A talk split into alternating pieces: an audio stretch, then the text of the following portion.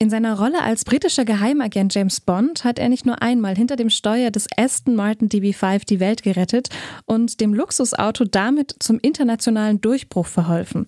Oscar-Preisträger Sir Thomas Sean Connery. Heute wäre der Schotte 82 Jahre alt geworden. In dieser Folge erzählen wir die Geschichte seines silbergrauen Flitzers. Ich bin Sarah Marie Plikat und ihr hört den Fahrzeugbrief. Hi. Fahrzeugbrief. Die Geschichte eines Automodells bei Detektor FM. Präsentiert von der Allianz Elektroauto-Versicherung. Maßgeschneiderte Leistungen speziell für Elektroautos.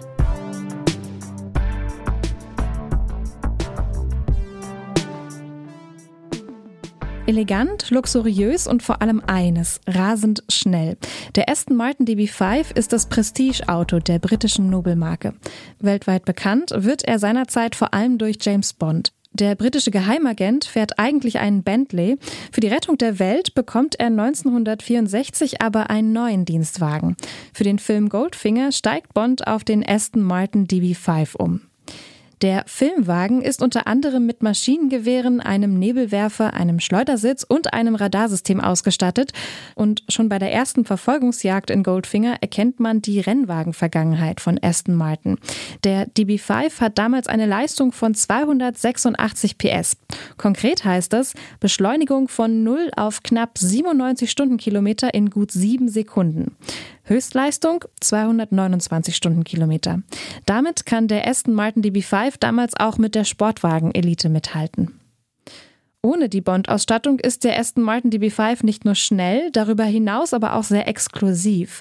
Um die 1000 Wagen von der DB5er-Reihe verlassen zwischen 1963 und 1965 das damalige Werk im britischen Newport Pagnell. Neben dem zweisitzigen Coupé gibt es den DB5 auch als Cabriolet und als Kombi Shooting Brake. Der Viersitzer ist länger als der kleine Sportwagen und hat damit genug Platz für eine ganze Familie. Aber zurück zum James Bond Coupé.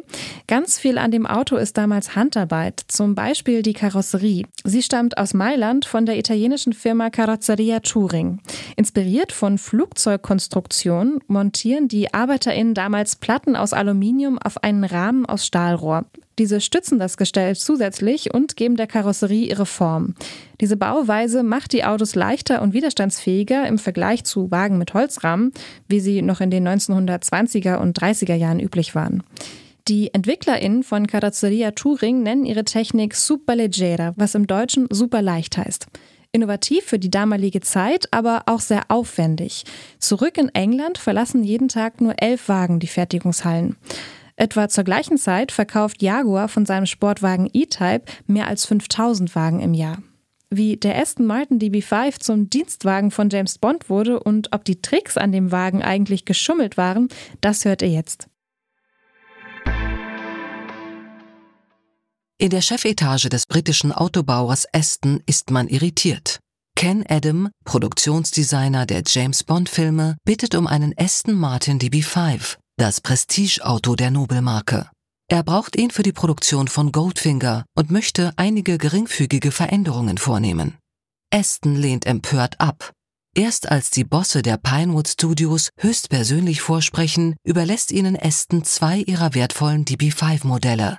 Ken Adam hat nun sechs Wochen Zeit, aus der Nobelkarosse ein schlagkräftiges Agentenauto zu bauen, wie es in den James Bond-Romanen beschrieben wird.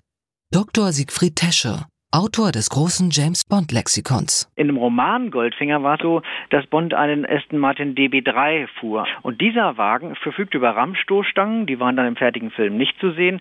Er konnte per Schalter die Helligkeit der Lichter verändern und er konnte mit einem Minisender genannt Homer andere Fahrzeuge verfolgen. Weitere Extras hatte er nicht, außer noch einem Fach, wo man eine Waffe unterbringen konnte.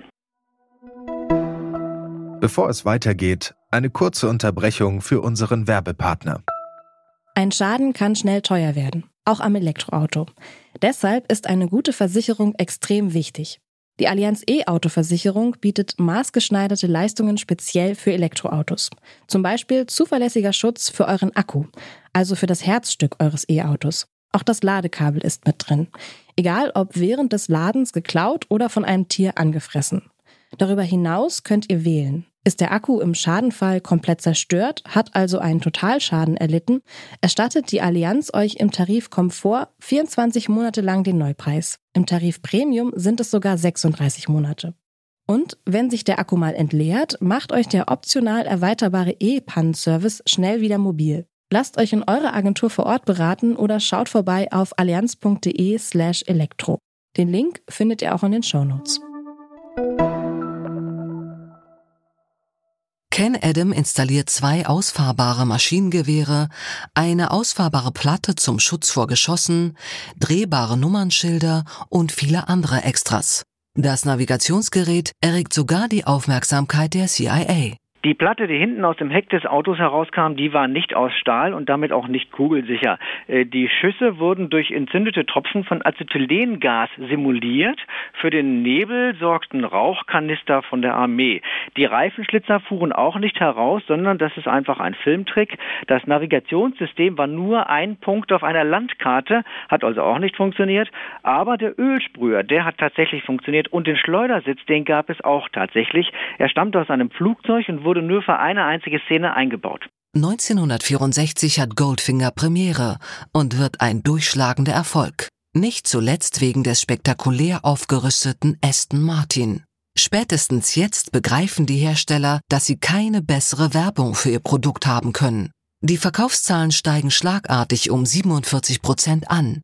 Seither stehen die Autofirmen bei den Pinewood Studios Schlange und hoffen, dass ihr Modell der nächste Dienstwagen von James Bond wird, auch wenn er garantiert zu Schrott gefahren wird. Bis auf wenige Ausnahmen ist James Bond seinem Wagen treu geblieben. Neben Sean Connery haben auch Pierce Brosnan und zuletzt Daniel Craig als 007 hinter dem Steuer des DB5 die Welt gerettet. Gut situierte AutosammlerInnen und LiebhaberInnen haben übrigens die Chance, eine detailgetreue Nachbildung des Bond-Autos zu erstehen. Vor zwei Jahren nämlich hat Aston Martin eine limitierte Auflage von nur 25 Autos produziert, das Aston Martin DB5 Continuation Car. Der Wagen hat alles, was auch der Bondwagen hatte: Maschinengewehre, Ölspritzer, Radarsystem, alles nachgebaut und Attrappe. Nur der Schleudersitz fehlt. Ein Sammlerstück für die Garage, denn auf der Straße ist der Wagen nicht zugelassen. Kostenpunkt 4 Millionen Euro. Das war der Fahrzeugbrief. Neue Folgen hört ihr jeden Donnerstag auf Detektor FM und in der Detektor FM App. Da findet ihr auch alle anderen Podcasts von Detektor FM, wie zum Beispiel unseren Streaming-Podcast Was läuft heute, den Klimapodcast Mission Energiewende oder Keine Angst vor Hits aus unserer Musikredaktion. In der nächsten Folge des Fahrzeugbriefs geht es um Leben und Tod im wahrsten Sinne des Wortes. Mein Name ist Sarah Marie Plikat. Ich bedanke mich fürs Zuhören und freue mich, wenn ihr auch nächste Woche wieder mit dabei seid. Macht's gut bis dahin. Tschüss. Fahrzeugbrief. Die Geschichte eines Automodells bei Detektor FM. Präsentiert von der Allianz Elektroauto-Versicherung. Lasst euch vor Ort persönlich zu eurer individuellen Versicherung beraten.